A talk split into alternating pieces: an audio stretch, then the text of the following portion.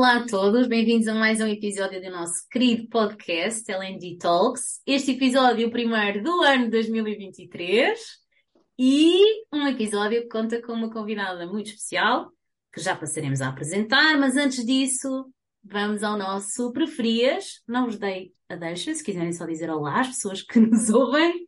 Olá! Bom 2023! que seja um, um ótimo ano cheio de episódios muito interessantes e muitas partilhas, hum. não é? Espero que sim. Então, vai prontíssimas? Ser, sim, vamos, vamos a isso. Então, aqui vamos nós ao preferias. Vou partilhar para as duas. Vejam quem é que quer a sua opinião primeiro. Se vos fosse dada a possibilidade de tornar uma formação comportamental uma formação, eu escrevi aqui obrigatória, mas não gosto de nome obrigatória. Enfim, uma formação hum, muito aconselhável para todas e quaisquer organizações, preferiam algo que se relacione com comunicação e relação entre colaboradores ou algo que se relacione com a liderança e, portanto, assim, muito mais afunilado, direcionado apenas a esse target. Hum. Muito interessante e ao mesmo tempo difícil.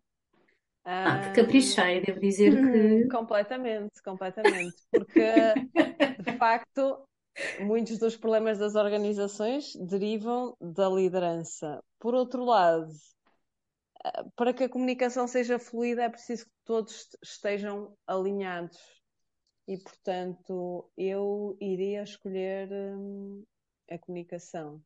Uh, não sei se isto é por um tema que eu trabalho muito, uh, se tenho esta asinha que a arrastar, uh, mas também trabalho a liderança, sim. Mas acho que quanto mais abrangente, isto faz-me lembrar muito aquele, aqueles comentários que nós ouvimos na formação do género estamos com um grupo, ah, mas os outros colegas do departamento não sei quem também deviam estar aqui, ah, eu não sei quem também deviam estar aqui. Mesmo. E, e, e, realmente é válido dizer isso, porque é importante que todos estejam alinhados, por isso eu optaria pela comunicação. Estou Embora... contigo, Vanessa. Boa. E a nossa convidada especial, que ainda não é. apresentámos. Olá a todos. Eu também escolheria a primeira, até porque na realidade tudo o que nós fazemos é comunicação. Uhum. E portanto eu poria a comunicação e incluiria e convidaria também os líderes a assistir a esta formação. E aí claro, claro. para todos, para todos. Para todos, exatamente, porque a comunicação tem que vir de cima para baixo, de baixo para cima, e, e, portanto acho que é um tema que é muito abrangente, que tem pano para mangas, e portanto para mim não houve dúvidas quando tu colocaste a questão, até porque a minha vida é feita a trabalhar e a, a dar formação na área de, de, comunicação, portanto, e acho que é abrangente, e na realidade comunicação pode ser com líderes, pode ser com com variedíssimas pessoas e todos somos líderes também, portanto, claramente a primeira. Muito bem. Muito bem, obrigada pelas vossas opiniões, até porque estão diretamente relacionadas com o tema do nosso episódio de hoje: comunicar com confiança com a nossa mega especialista rockstar Teresa Rosalino. Bem-vinda, Teresa. Obrigada. Primeiríssimo episódio do ano. Que honra. É verdade, é verdade. Queres falar-nos um bocadinho de ti primeiro, Teresa? Sim, primeiro agradecer, como é óbvio, o vosso convite. Eu acho que melhor maneira de começar 2023 do que a falar de comunicação, não é? Uhum. Um tema que eu acho que nunca é demais falar, porque há tanto a fazer, há tanto que podemos melhorar e, portanto, contar também um bocadinho o meu percurso, que estando eu ligada à comunicação há tantos anos, vou-vos contar aqui uma curiosidade sobre mim quando eu era criança, a minha palavra de ordem era ai que vergonha. E portanto, se eu vos disser, se naquela altura me dissessem que eu ia estar a dar palestras pelo mundo, falar, fazer apresentações, imensas apresentações, formação, eu diria, só podem estar loucos, essa não sou eu, porque eu era a Teresa lá no cantinho e não me, não me digam nada, e, e portanto é. Ai, Teresa, que brutal! Já eu começo sempre, isso, é, eu começo sempre. acha que é natural, é, que é um dom. É, E quando as pessoas me dizem, vêm ter comigo e me dizem, ah, eu não sou capaz, ou estou nervosa, ou os outros é que são bons, os outros é que fazem bem, eu digo, se eu conseguir, e conto sempre esta história, porque eu acho que isto, as pessoas acham que isto é um dom ou é um comprimido que nós tomamos e que nascemos aqui com o dom da comunicação. Claro que há pessoas que têm esse dom, mas isto treina-se. E, portanto, a primeira grande mensagem de 2023 para quem sente que comunicar é algo que não está a conseguir fazer tão bem, ou que vê outro colega ou chefia e que os outros é que fazem bem, é uma questão de treino. E, e, portanto, esta é sempre a minha primeira mensagem que eu gosto de passar: é se eu dizia, ai que vergonha, e como é que eu de repente, hoje em dia, e hoje, e há mais de 20 anos, que trabalho em comunicação e trabalhei em marketing no mundo corporativo, portanto, esta foi a minha grande etapa de estar ligada à comunicação e ao marketing. E quando saí há cinco anos do mundo corporativo, criei a minha própria empresa e hoje em dia ajudo pessoas a nível individual e a nível também equipas corporativas a comunicarem com mais confiança e acima de tudo uma coisa que para mim é muito importante que é a manterem a sua autenticidade porque às vezes nós achamos que ah, eu quero ser um excelente comunicador e quero ser como uma pessoa A, B ou C e o que eu costumo dizer é nós podemos ter pessoas que nós admiramos, que gostamos, mas ser clone não funciona. E, portanto, se nós pudermos utilizar as técnicas e ser a própria pessoa e puxar o que cada um de nós tem de melhor de si, todos nós temos coisas fantásticas e todos nós podemos comunicar bem. É preciso é acreditarmos, queremos também fazê-lo, pôr as mãos na massa e essa é, isso é aquilo que me faz hoje em dia brilhar os olhos e ajudar outras pessoas e ver os resultados do antes e do depois. Oh, Teresa, tu não imaginas como eu me revejo na tua história, porque eu conto uma história semelhante quando dou formação de apresentações em público, porque eu em miúda era super tímida. Eu tive inclusive uh, uma. Lembro-me que nos últimos anos do, do liceu fazia trabalhos e até em grupo, até chegava a apresentar, mas quando cheguei à faculdade, isto é verídico, eu no último ano tinha cadeiras opcionais uh, e recordo que inscrevi-me em mais do que aquilo que era necessário, porque havia cadeiras muito, muito interessantes. E uma delas, eu inscrevi-me porque o tema me parecia muito interessante e porque eu gostava muito daquele professor que já o tinha tido noutras cadeiras. Uh, e eu estava habituada, naquela época, uh, o método de avaliação era exame para cadeiras semestrais, que era o caso, e frequências para uh, anuais, né? Pronto. Uh, o professor decide fazer um método de avaliação completamente diferente nesta cadeira, que passava por fazer trabalhos e apresentar, mas individualmente. E isto acontecia uh, algumas vezes ao longo do semestre. E o que é que eu fiz? pus a cadeira de lado. Como eu tinha, me tinha inscrito em cadeiras a mais, vejam bem. Ficou... ficou... por fazer e era um tema que eu achava interessante e gostava muito daquele, daquele professor. Pus a cadeira Apenas para evitares ter que fazer essa apresentação? Exatamente, para evitar isso. É, porque achava que não ia ser capaz e que ia morrer ali de vergonha e vermelha que nem um pimento. Um, e depois recordo que quando comecei a trabalhar, tinha que fazer apresentações uh, nas reuniões, não é? Para a equipa. E a equipa no meu primeiro trabalho ainda era grandita. Um, e aquilo era horrível, eu sentia -me mesmo muito mal. Uh, é verdade, isto é autêntico. Mal com a dor de barriga constante, não? sentia mal, sentia mal. E depois, uh, então se me fizessem perguntas, ui, Uh, e depois fui tirar o curso de formação de formadores, depois desse primeiro trabalho. Era uma coisa também um bocado na moda na altura e que, pronto, que me podia dar ferramentas. E depois eu achei que aquilo era mesmo interessante. Não comecei imediatamente a trabalhar na formação, foi passado um tempo, mas no início era horrível. As primeiras vezes, meu Deus, era mesmo muito complicado, até que a coisa foi melhorando e a, e a, certa altura eu mudei completamente o meu chip também, depois com a formação de desenvolvimento uh, comportamental, isso mudou radicalmente. Mas descreve lá o horrível, que eu acho que há pessoas que estão a ouvir e querem identificar-se contigo. É horrível, horrível era tipo ficar com o coração a sair pela boca fora, boca seca, uh, vermelha, a tremer, com a voz trêmula, tipo, com uma falta de autoconfiança incrível. Um, é isto. É, e depois, claro que ao fim de um tempo, por exemplo, nas reuniões, depois começar a falar, melhorava um bocado, não é?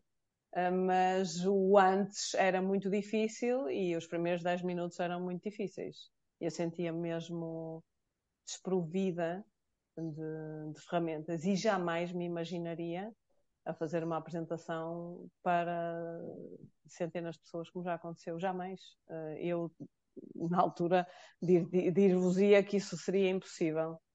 É mesmo similar, então, a nossa história. Não, é que tu estavas a falar e eu assim a pensar, meu Deus, é mesmo. Estamos mesmo, mesmo alinhadas, porque isso foi uma coisa que eu trabalhei.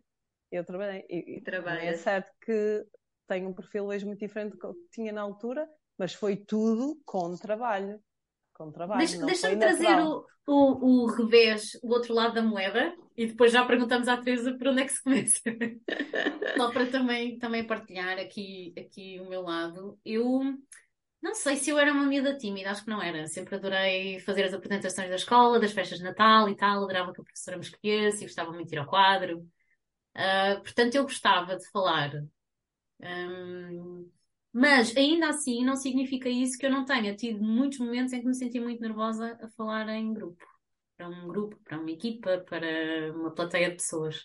Um, há um ou outro evento em que, em que eh, me lembro que tinha que enfrentar uma plateia, imagina numa palestra, por exemplo, lembro-me da primeira vez em Coimbra que eu participei num evento e havia muita gente sentada a assistir e lembro-me de estar na casa de banho a pensar para mim própria, não sei porque é que eu me submeti a uma coisa destas. Com o coração a bater, a sentir-me super nervosa, mesmo mal disposta, com imensa dor de barriga, uh, e uma coisa física, física mesmo horrível. E, e comentava em off que ainda hoje em dia às vezes me acontece ficar nervosa com situações em que sei que vou ter que expor alguma coisa que não estou tão à vontade, ou vou ter que estar com um grupo que eu acho por algum motivo, ah, não sei, ou porque. Um, ou porque são pessoas que eu acho que têm uma posição importante e, portanto, eu não quero falhar e quero que aquilo corra muito bem. Quando cheguei agora aqui à Mercer, porque todas as formações, ou muitas formações, muitas apresentações, muitas reuniões, um, são em inglês, isso era uma novidade para mim, eu ficava super aflita com isso.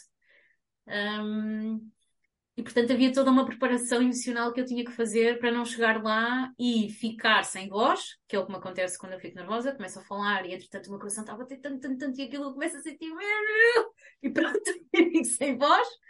E pronto, eu já sei que vai acontecer e fico super incomodada com isso. Um, Uh, e pronto, e as mãos suadas e dor de barriga. Portanto, ainda hoje, ainda hoje, há situações em que isso me acontece, apesar de eu fazer isto assim já há muito tempo, quase todos os dias, e apesar de eu ser uma pessoa que até gosta de comunicar. Portanto, para uns e para outros, se calhar três, e agora devolvendo-te a bola, não é? Para quem não acha que não gosta ou não nasceu para isso, para quem até acha, sim, eu até gosto e até acho que pode ser por aí. Um, mas sabendo que uns e outros ficam nervosos, não é? Como é que nós podemos comunicar com, com mais confiança? Por onde é que se começa? Eu acho que tocaste aí num ponto que é fundamental. Ainda bem que temos aqui estes dois exemplos, porque se de repente nós aqui as três estávamos a dizer, ah, isto é sempre tudo perfeito, não temos dificuldade nenhuma, se calhar não era tão realista, e eu posso dizer que das centenas de pessoas que eu já treinei, eu acho que 99% diz-me que fica super nervoso quando, quando vai fazer uma apresentação.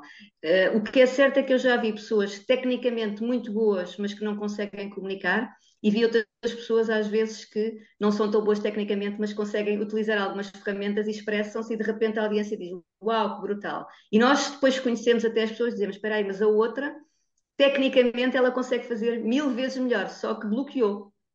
E, e, portanto, o bloquear às vezes não significa que, ou porque eu antes era tímida, ou porque não era, não tem a ver com isso. Portanto, eu acho que o primeiro uh, mito que eu estava a dizer aqui, ah, só eu é que fico nervosa, se calhar quebrávamos todos aqui esta barreira. Todos ficam nervosos. Ou se não são todos, vamos por aqui uma percentagem enorme. A maioria das pessoas ficam nervosas. E se nós transformarmos isso em algo positivo e não negativo, porque a sensação que nós temos é não vou ser capaz, uh, está alguém que é superior e que me faz alguma pergunta que eu não, não sei, como tu dizias também, as dores da barriga, as borboletas na barriga que muita gente refere, as mãos a transpirar, e se nós pensarmos o contrário, que é, ok, não é só pensar, é fazer também, eu preparei-me devidamente, uh, muito importante também o visualizarmos que aquela apresentação vai correr lindamente, porque o nosso cérebro não distingue o que é real do que não é real. Portanto, muitas das dicas do que eu dou é, de alguma forma, em vez de estarmos a pensar na parte negativa, porque o nosso corpo vai somatizar isso, se eu estiver sempre a pensar no que vai correr mal, no que vai correr mal, a probabilidade, se calhar, de não correr tão bem é francamente maior. Se pelo contrário eu transformar esses nervos e disser, ok, é quase como se houvesse duas coisas dentro de nós, é, ok, eu sei que estás nervosa, mas tu fizeste tudo o que tinhas para fazer, tu preparaste, tu fizeste e vais dar o teu melhor e a reunião vai ser lentamente. A tua palestra vai ser fantástica e é visualizar como se estivéssemos numa sala cheia de gente e quase a fazer a própria apresentação. E são técnicas e não é dizermos isto agora, e se nunca fizermos, certamente não vamos sentir nada. Se o formos praticando, praticando, praticando, as coisas vão melhorando. Isto não é um comprimido mágico, como eu costumo dizer, não é? Portanto, isto não é toma um comprimido e nunca mais vai ter medo de falar em público. Isso não existe. E quando se alguém alguma vez estiver a vender esses cursos a dizer que deixe de ter medo de falar em público, desconfiem, porque isso não existe. Eu digo sempre desconfiem disso, porque aquelas fórmulas mágicas, a questão é como é que nós aprendemos a controlar essa ansiedade. E aí é que eu acho que é a grande diferença, não é? De, de termos técnicas onde eu também ensino muito isso, e, e, tu és uma especialista nessa área, Catarina, de, da meditação, da prática da respiração. Eu acho que esse é um dos pontos fundamentais, e, e já lá volto à respiração e à meditação, mas tu, tu referiste aí há pouco um ponto importante do ficar sem voz, e vou-te dar também uma dica nesse, nesse sentido, porque isso acontece a muitas pessoas, principalmente nos primeiros minutos. Depois a coisa, até como eu costumo dizer, até arranca, mas os primeiros minutos é sempre aquela primeira sensação e ao contrário do que nós imaginamos, é ah, isto não corre muito bem ao princípio, mas depois corre bem. Os primeiros minutos fazem a diferença. São nos primeiros minutos das nossas apresentações que as pessoas decidem se vão confiar em nós ou não vão confiar. Uau, ok. E, portanto, se de repente eu começo logo ali a bloquear ou a dizer que estou muito nervosa ou qualquer coisa, aquilo, as pessoas estão à espera que nós lhes vamos transmitir qualquer coisa. Se já lhes vamos pôr os nervos também em cima delas, a probabilidade delas também desconfiarem um bocadinho que o nosso trabalho não é o melhor, se calhar poderá acontecer. E, portanto, o meu conselho, neste caso da falta de voz, é ter sempre uma garrafa de água ao pé e utilizá-la, como é óbvio. Ou água, ou chá, uh, depende também da estação do ano, mas nunca nem demasiado quente, nem demasiado frio, porque isso vai ferir as cordas vocais. Portanto, se bebemos coisas demasiado quentes, pode ser perigoso. Demasiado geladas também pode ser perigoso. Portanto, preferencialmente à temperatura um bocadinho mais quente agora no inverno, mas se for primavera ou verão, mais à temperatura mais ambiente, e isso faz com que de repente, aqueles primeiros segundos, eu disse uma frase ou duas, bebo um golo de água, acalmo e dá-me tempo. Porque enquanto estou. E é diferente, porque beber água é uma coisa perfeitamente natural. E não temos que dizer, ah, desculpem lá, fiquei sem voz, agora vou aqui beber água. Não é preciso dizer nada disso. É simplesmente estar natural, agarrar no copo de água ou na garrafa, beber. E isso é uma dica também que Portanto, fica já. Que eu sinto que vou ficar sem a voz, está aí. Paro, não é? Discretamente, como se fosse a coisa mais natural do mundo e bebo um golzinho de água. E um tempo para mim. Sim. Sim, esta é dor, Teresa. Vou apontar isto. Esta dica é para mim. É porque nós às vezes achamos que temos que justificar aquilo que nós estamos a fazer. Não, mas é uma coisa natural. Beber um golo de água é a coisa mais natural da vida e, portanto, a comunicação também tem que ser natural e autêntica. Se queremos parametrizar tudo muito, aí agora desculpem, mas vou beber um copo de água. Não, não há, não há essa necessidade. Boa, boa dica, Teresa. E tu há pouco falaste da visualização, para quem pode não estar tão familiarizado com o que significa, com o exercício em si, consiste em fazer uh, o quê? Fechar os olhos e imaginar o um momento futuro? Exatamente, sim. Portanto, a visualização, e lá está, isto não tem nada a ver com coisas esotéricas, não tem nada a ver, é de repente, é eu transmitir ao meu corpo a sensação que eu quero ter quando eu saio daquela apresentação e que me correu francamente bem. Não correm todas bem, e nós todos sabemos disso, nem sempre até posso estar perfeitamente preparado e aquela se calhar às vezes nem é que corre melhor. Mas a questão é como é que eu me preparo mentalmente e fisicamente e emocionalmente para que o meu corpo sinta que eu estou no top. E nós queremos visualizar o melhor, não vamos querer visualizar o pior. Portanto, o, o exercício pode ser simplesmente fechar os olhos. Isto pode ser feito durante um, uma semana antes, duas, depende do tempo que a pessoa está a preparar a apresentação. Fecha os olhos durante uns minutos, não tem que estar ali horas, mas é visualizar. Se vai para uma sala com 20 ou com 30 ou com 200, não importa o número de pessoas, mas é como se visualizasse o próprio espaço de onde é que vai ser o espaço onde eu vou dar a formação. Se não sabe onde é o espaço, porque às vezes acontece, imagina que é numa empresa e não sei como é que é o espaço da empresa, mas visualize uma sala, não é importante isso. Visualize uma sala e visualize pessoas, visualize-me à frente dessas pessoas e visualize-me a dar o melhor discurso possível e a sentir que as pessoas genuinamente estão a aprender algo com aquilo que eu estou a dizer. E, portanto, isso faz com que tu estejas a transmitir ao teu corpo e ao teu subconsciente uma mensagem positiva. Se por o contrário só estás a transmitir ao teu corpo nervos, nervos, nervos, ele vai preparar-se para o pior, não é? Exatamente, exatamente. Porque nós estamos sempre em preparação de poder, posição de ataque e fugir, não é? Portanto. Que raio, pá, esta história de, de, dos nossos antepassados a fugirem sempre dos animais todos, que legado Exatamente. este. Temos um legado pesado. Por isso é que temos que arranjar outras ferramentas para podermos fugir um bocadinho a este legado, mas que, que funcione fazendo e criando essa prática ajuda. Volto a dizer, isto não há fórmulas mágicas, não, é, não são pílulas mágicas, mas são pequenos passos que podem ajudar. Muito bem, muito bem. Ok. Visualização também como, como outra estratégia. O que mais seria importante fazermos, como, Teresa? Como estava a falar há pouco da meditação e da, uhum. do foco na respiração, não é? Que depois interrompi ali para, para puxar a questão da, do chá ou da água, mas respirar é aquilo que nós temos mais importante na nossa vida. Se nós não respirarmos, não vivemos, não é? E às vezes não cuidamos da nossa respiração um dos exercícios que eu gosto muito de quando estou em sala, que, que, estou a dar treino. Eu chamo muitas vezes treino porque é pôr as mãos na massa, não é? Uhum. Para mim, a formação parece quase um bocadinho uma coisa mais teórica uhum. eu gosto mesmo. Bora lá fazer, porque só se fazendo é que a pessoa também sabe e consegue perceber aquilo que está a sentir ou não está a sentir e está tudo certo. Um dos exercícios que fica aqui também o desafio para quem nos está a ouvir é por isso simplesmente fazer uma inspiração e uma expiração e tentar perceber, e vocês até vos desafio também a fazerem aqui este exercício, Vamos tentarem lá. perceber se, quando fazem a inspiração e a expiração, se vocês estão a respirar pela parte torácica ou pela parte abdominal. Vamos lá aqui fazer, está bem? Este exercício, portanto, inspirar e expirar, ou pelo nariz ou pela boca, e depois tentem perceber onde é que está a vossa respiração maioritariamente. Se é em cima ou se é em baixo. É assim, eu, Querem fazer? Eu, eu, estou habituada a fazer essa distinção, por isso tu, agora quando falaste eu já automaticamente comecei a fazer mais abdominal, mas eu sei que normalmente é mais torácica. Igual. Catarina, igual, tu? igual. Tá bem. Na maioria dos casos, e muitas pessoas, a maioria das pessoas tem muita respiração torácica. O ideal, e por isso é que no yoga se treina muito também e se faz muito essa, essa prática da respiração abdominal, o ideal é nós conseguirmos fazer uma, uma respiração abdominal e a técnica também é muito simples. É nós imaginarmos que quando estamos a inspirar, a nossa barriga sobe como se fosse um balão, portanto não é aqui coisas muito complexas, e quando estamos a inspirar, ela vem toda para dentro.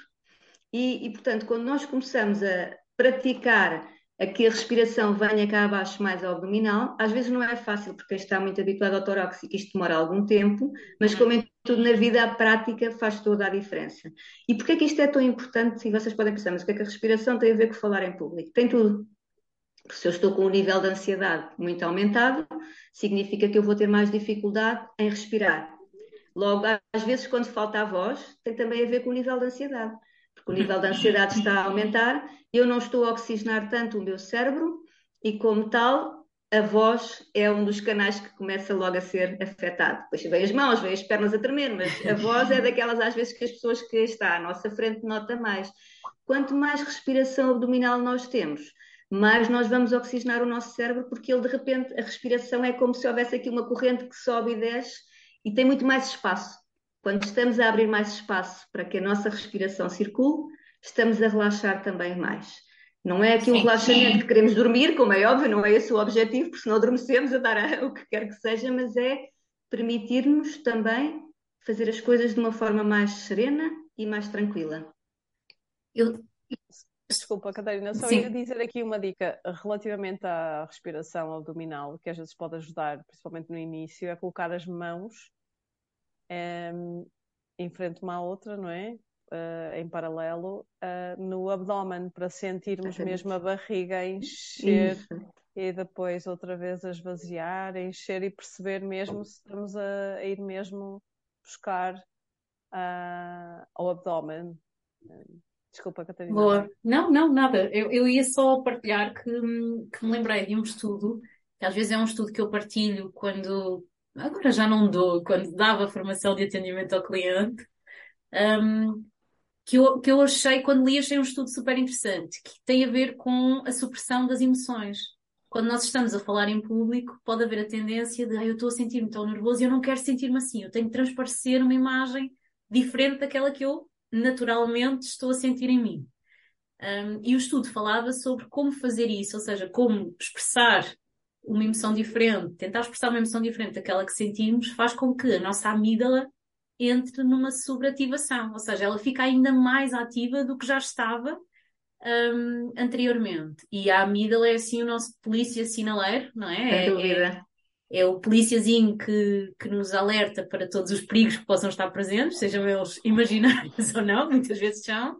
E quando ela dispara, dispara tudo, não é? Dispara o córtex, que nos ajuda, córtex pré-frontal, que nos ajuda a tomar decisões, também que nos permite o acesso à memória, daí temos grandes brancas, não é? Quando falamos em público, eh, provavelmente tem a ver com isso. E o estudo dizia, e aqui a relação com, com a meditação e com a respiração, por isso estou a falar do estudo, o estudo dizia que é muito mais interessante treinarmos os nossos colaboradores em desenvolver esses estados de calma e relaxamento que eles gostariam de sentir nos momentos, neste caso de atendimento ao cliente, e não propriamente ensiná-los a ser simpáticos e afáveis com os clientes, suprimindo emoções que eles possam estar a sentir no momento. Entendem? Ou seja, é, é interessante trabalhar na antecipação, no treino desse músculo, se podemos dizer assim, do que ensinar-lhes que, sei lá, como às vezes nós fazemos no atendimento. Então vamos lá, uh, este é o modelo de atendimento, temos de ter sempre sorriso na voz, ser afáveis, ser... isso é importante como diretriz. Mas se as pessoas não tiverem este treino prévio, como tu lhe chamas, um, a probabilidade disso em algum momento correr mal é muito grande, porque se há uma sobreativação da amígdala, então em algum momento aquela pessoa vai rebentar. Um, provavelmente, ou então vai sofrer muito, não é? Sim, isso é fundamental aquilo que tu acabaste de dizer, lá está, porque isto tem tudo a ver com a preparação. Voltamos, é porque nós às vezes achamos que é só no momento, mas o nosso, uhum. o nosso corpo reage, não é? E mesmo no atendimento ao cliente, é de ferro. E geralmente nós sabemos como é que são hoje em dia. As pessoas que estão do outro lado recebem toda a antipatia porque as pessoas descarregam e acham que aquela pessoa é que é a empresa toda, não é? E descarregam toda a raiva às vezes que têm em algo que não correu tanto bem, tão bem com aquele serviço. E, e portanto é mesmo isso. E, mas também há uma coisa que é, que é fundamental. Fazer uma vez só não funciona, não é? Uhum. Porque esta preparação tem que ser feita para, durante muito. É a mesma coisa que lavarmos os dentes, não é? Se eu só lavar os dentes um dia, certamente vai correr mal, não é? Se eu não me preparo também em termos respiratórios, em termos de meditação, e meditação não precisa de eu ter que estar em posições de lótus, pode ser, nem ter que ter um incenso aceso também pode ser, mas isto para que às vezes as pessoas pensam que ah, isto é essas coisas esotéricas que eu não gosto nada. Não tem nada a ver. Eu posso, por isso, simplesmente estar sentado no meu sofá de costas direitas e ouvir uma música que para mim seja tranquila e posso fazê-lo durante 5 minutos ou durante uma hora. Mas a questão é que se eu se calhar fizer 5 minutos todos os dias, isso me pode ajudar, não só na arte de comunicar em público com mais confiança, mas pode-me ajudar na minha relação com a minha família, porque comunicar não é só irmos fazer uma apresentação em público, é como é que eu comunico com a minha família, como é que eu comunico com os meus amigos, como é que eu comunico em situações que estou em gestão de conflito, por exemplo, numa empresa.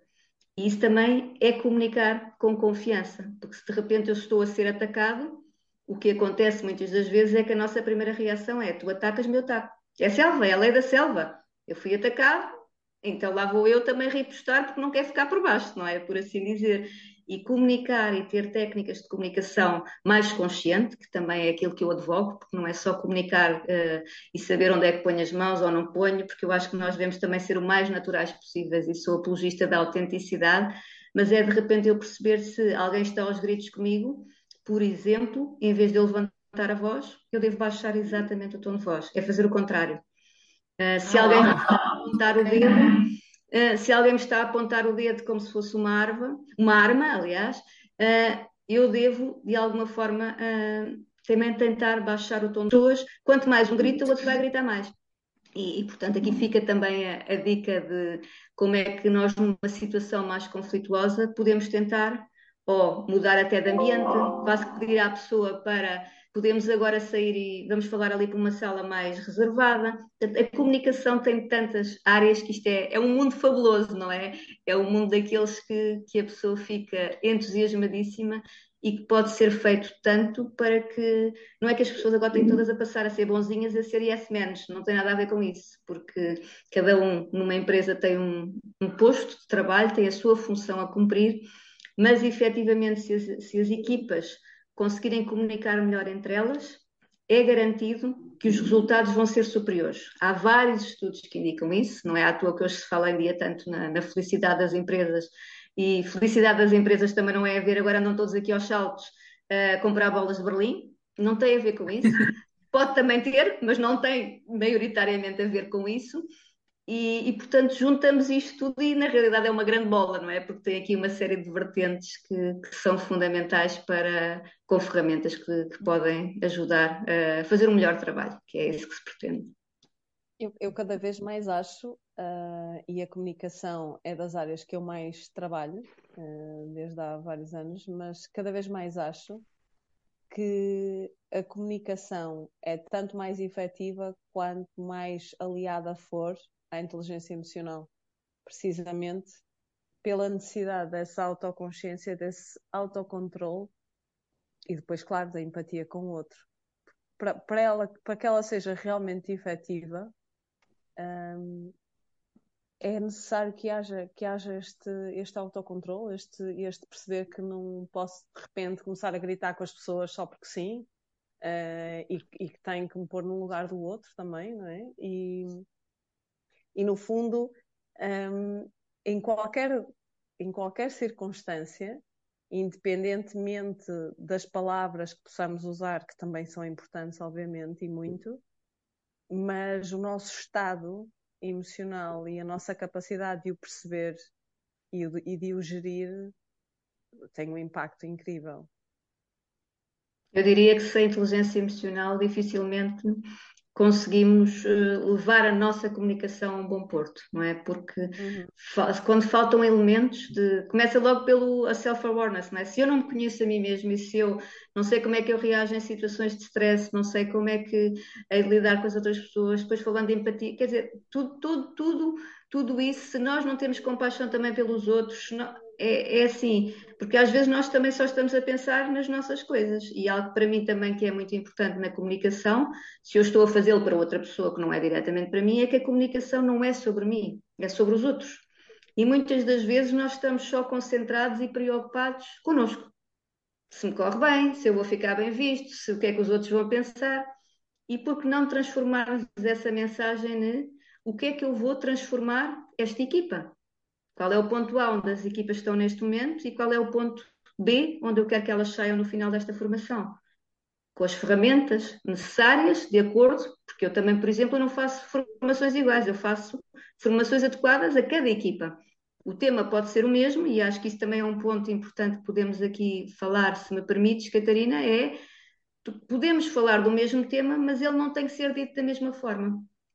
Porque as pessoas são diferentes, porque as companhias são diferentes, e, e às vezes estamos numa equipa dentro da própria equipa e há que falar também de forma diferente, porque a pessoa que está à nossa frente tem características comunicacionais completamente diferentes. Eu posso estar, por exemplo, a falar para uma pessoa que é muito diretiva e se de repente vou lá contar-lhe a história da vida, ela não tem paciência. E, portanto, eu tenho que perceber como é que uma pessoa que é mais diretiva reage e, e mesmo eu não sendo, imaginem que eu não sou nada diretiva e estou em contacto com uma pessoa que é muito diretiva. Tens que procurar esse ajustamento. Portanto, é? É necess... não é sobre mim.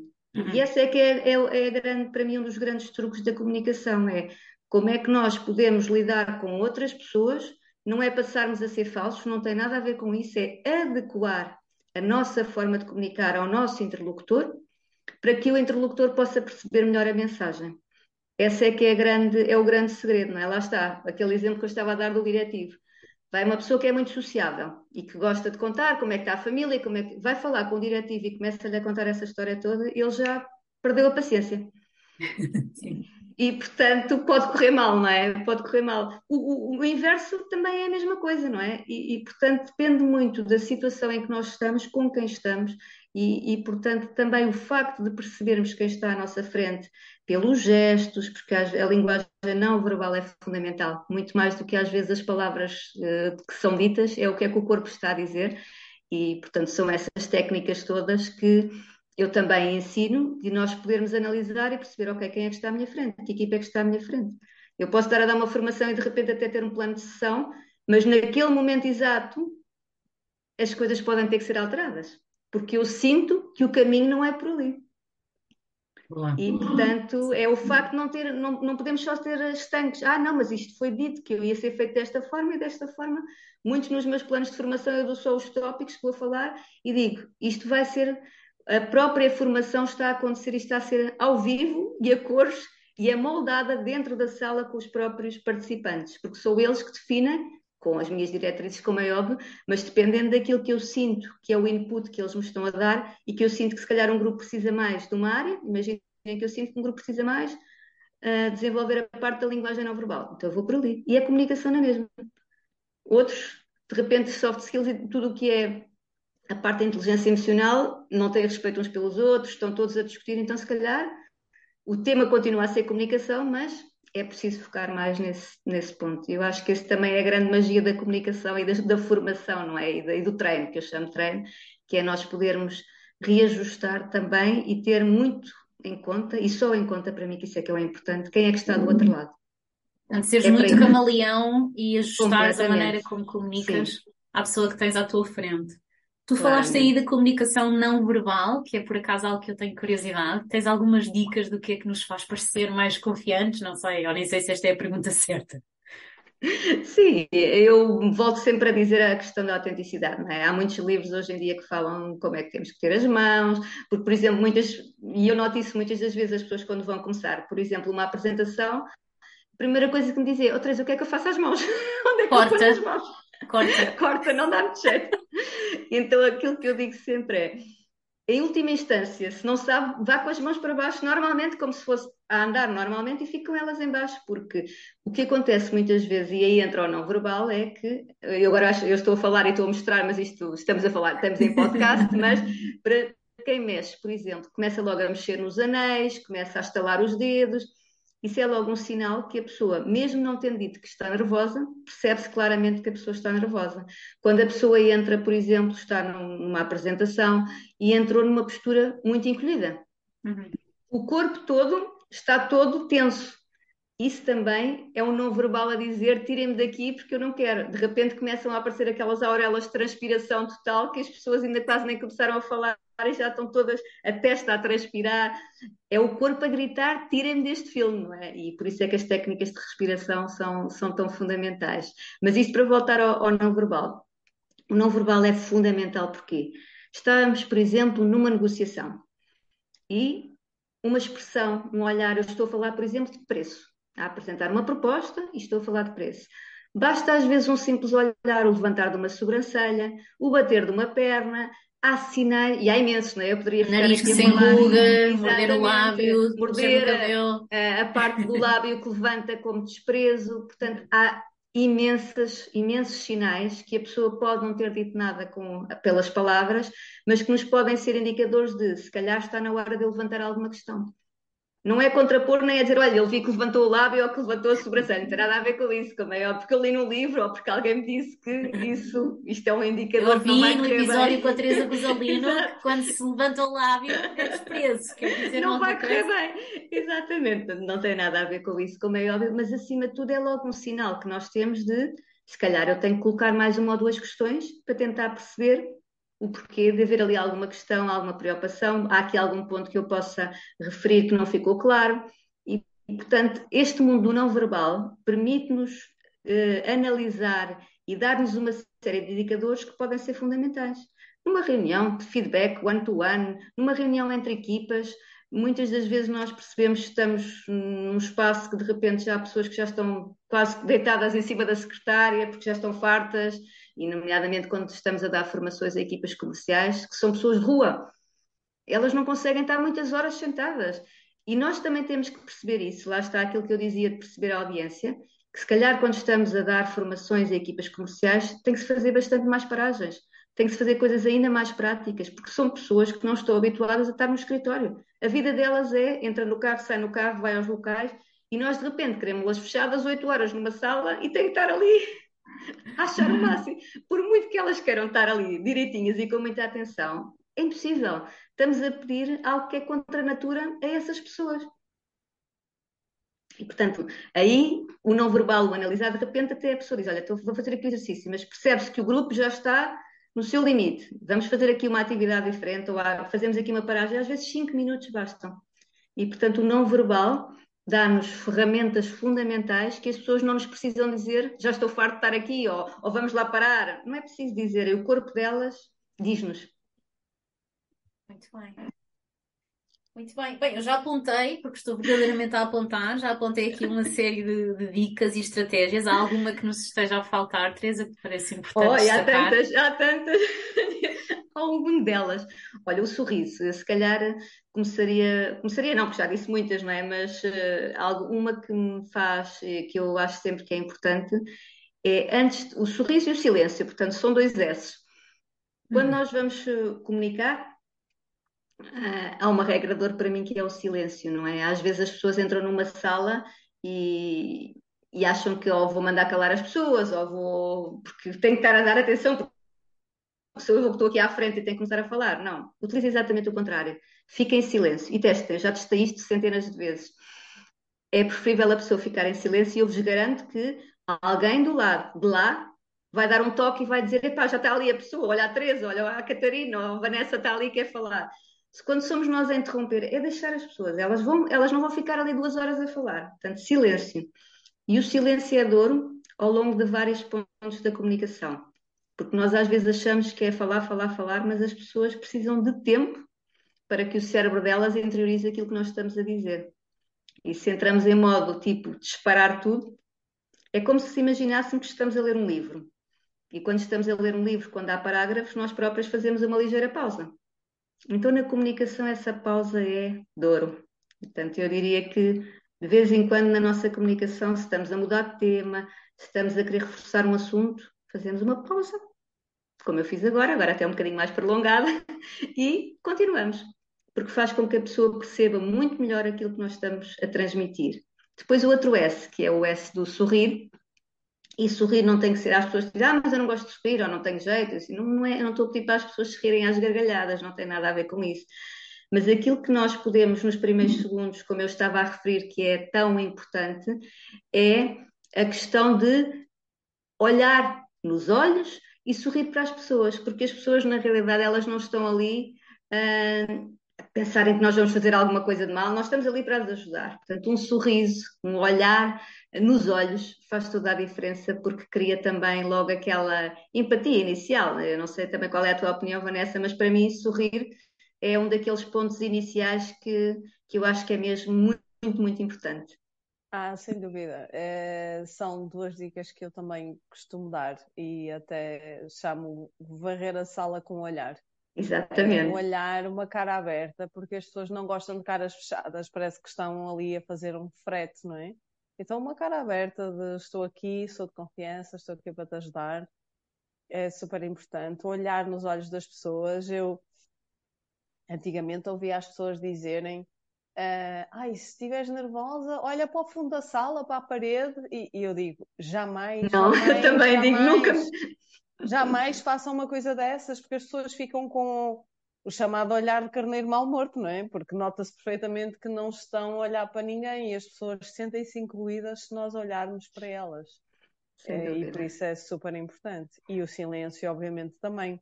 Eu até costumo reforçar que, principalmente quando fazemos alguma pergunta ao público e o público demora o seu tempo, dá-lhe tempo, porque vejo muitas vezes as pessoas, uh, mesmo nas palestras, nas conferências, uh, deixam isso para o fim e depois é, pronto, há perguntas? Ok, pronto, não há, então uh, vamos embora. E isso é terrível. As pessoas precisam de tempo para formular essas perguntas, para pensar, para refletir. Portanto, isso, isso também demonstra confiança. E Sem é dúvida. super importante. E vontade de ajudar. que é para mim das coisas que, que, que, mais marcantes que nós podemos fazer para chamar a atenção de alguém e demonstrar que estamos ali para ajudar. Mesmo. Por acaso acho que é uma área de melhoria para mim esta questão do silêncio. Um, acho que sou muito ruidosa. E acho que mesmo quando ponho as pessoas a pensar e tal, vou dizendo assim umas laranjas. Então, está a fluir, está a correr bem, precisam de ajuda. Eu, às, às, vezes é bom nós deixarmos as pessoas terem Sim. o seu tempo de reflexão, sem dúvida, não é? Até mesmo naquela questão quando há grupos que são algumas pessoas mais introvertidas ou não, não é? E por isso é que também às vezes a utilização de post-its para que todos possam participar, sem há pessoas que não gostam tanto de se expor, por exemplo, não é? Uhum. E o nós estarmos também sempre em cima para algumas pessoas isso pode ser ótimo, para outras é dê-me o meu espaço, deixem-me estar no meu canto, não é? E, e, portanto também é algo que nós eh, vamos também adquirindo e vamos também vendo com, com os grupos como é que, como é que funciona, mas eu, eu diria que são duas ferramentas que eu adicionaria àquelas que já, já transmiti também e que, que a Vanessa também, estamos aqui as duas da mesma, da mesma área, mas isto é, isto é um mundo, não é? De, de ferramentas é um mundo que nunca termina e, e, estamos sempre a aprender todos os dias, Mesmo. não é? Porque isto que também estamos a dizer às pessoas para fazerem, nós também fazemos, não é? Claramente. To, todos claro. os dias à procura de novas ferramentas e a fazer esse trabalho uh, diário, não é? De, de trabalhares a ti próprio, de teres esta autoconsciência. Olha, que a Catarina estava agora mesmo a fazer. Epá, se calhar isto é uma coisa aqui que eu posso melhorar. E isto é que é o, o, grande trabalho que fazemos no dia a dia. E todos temos pontos a melhorar, porque todos. eu costumo dizer: se nós acharmos que já sabemos tudo, não estamos cá a fazer nada. E isso, hum, para mim, é sempre. Eu costumo dizer que eu, nas próprias formações, nas mentorias que dou, eu aprendo sempre. Eu posso dar muito, mas eu saio de lá sempre a aprender muito também. E eu acho que termos esta perspectiva de aprendizagem, seja porque é uma área de negócio que não é aquela que trabalhamos tanto, seja porque a pessoa nos deu um ensinamento a nível emocional que de repente nos faz ir para casa pensar, isso tudo é comunicação. Comunicação é de repente, por exemplo, eu hoje vou-vos dar um exemplo. Quando estive de manhã no, no supermercado, duas ou três pessoas que estavam a trabalhar no supermercado com uma tristeza a atenderem, com uma tristeza incrível, e aquilo incomodou-me mesmo porque eu não vi um sorriso naquelas pessoas, uma na caixa, outra porque eu fui fazer uma pergunta na, na área da, da fruta e da. E eu digo, é assim, é muito complicado para quem está ao público, e fiquei com compaixão pelas pessoas, não é de toda uma crítica, mas eu disse, estas pessoas que estão num momento, devem estar num momento difícil da vida delas, porque elas a falar nem conseguem expressar um mínimo sorriso. E, e, portanto, nós às vezes também temos que perceber que as pessoas não estão sempre bem dispostas, como é que podemos puxar um bocadinho também por elas e mesmo nas situações das empresas, não podemos achar que os colaboradores todos os dias estão aos saltos felizes e contentes, porque cada pessoa tem o seu problema. E a magia da comunicação trata também por se trabalhar essa empatia, de por vezes, se calhar, chegar ao pé de um colaborador e por isso simplesmente perguntar: posso fazer alguma coisa por ti? Isso às vezes funciona muito mais do que nós estarmos ali a dar um sermão de uma hora do que não foi bem feito. Sem dúvida. Boa mensagem. um, então, se calhar para terminarmos, Teresa, se pudesses deixar um conselho a quem nos ouve e, e talvez evite em alguns contextos fazer uma apresentação ou meter o pezinho na formação porque acha que se calhar não é bem para ele, não nasceu bem para isso, um, ou para quem evita aventurar-se a dinamizar temas com os quais se calhar não está tão, tão à vontade porque podem correr mal, enfim. Se pudesse deixar assim um conselho, o que é que, conselho que eu digo é: ninguém nasce ensinado. A roda já foi descoberta há muito tempo. Todos nós temos capacidades inatas, algumas que nem sabemos que temos. E, portanto, é ir buscar o melhor que cada um tem de si. Se a pessoa quer muito, eu garanto que consegue com treino, com prática, com dedicação e nunca desistir, porque a vida é uma aprendizagem e comunicarmos também é aprendermos diariamente e para mim é algo que é importante é aprendermos a comunicar não só com mais confiança, mas com mais consciência também, porque isso faz toda a diferença no mundo. Se pudermos ser todos os dias melhores pessoas, certamente que a nossa comunicação também vai ser melhor onde quer que seja. Sem dúvida. Grande mensagem de início do ano, é? Começámos muito bem, muito bem. Já sinto que este ano promete. Obrigada, Teresa. Eu acho que foi uma conversa maravilhosa e tenho a certeza absoluta que, tal como já me ajudaste a mim, com algumas dicas, terás ajudado muitas pessoas que, que estarão do outro lado a ouvir. E obrigada, foi um privilégio estar aqui convosco no início de 2023. Que venham muitas talks, vocês estão a fazer um trabalho fantástico.